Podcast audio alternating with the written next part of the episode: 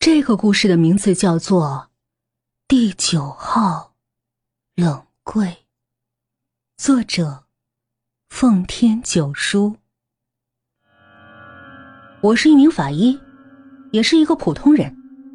普通人就一定有好奇心，我也不例外，也一样有很重的好奇心。我实习的解剖实验室里有十二个存放尸体的冷柜。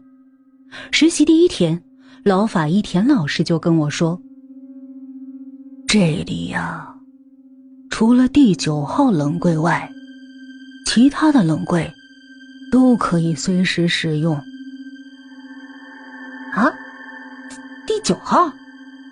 对，因为一旦打开，便会狼烟四起，满目狼藉。这里也会变成恶魔的猎场，酒池肉林的世界。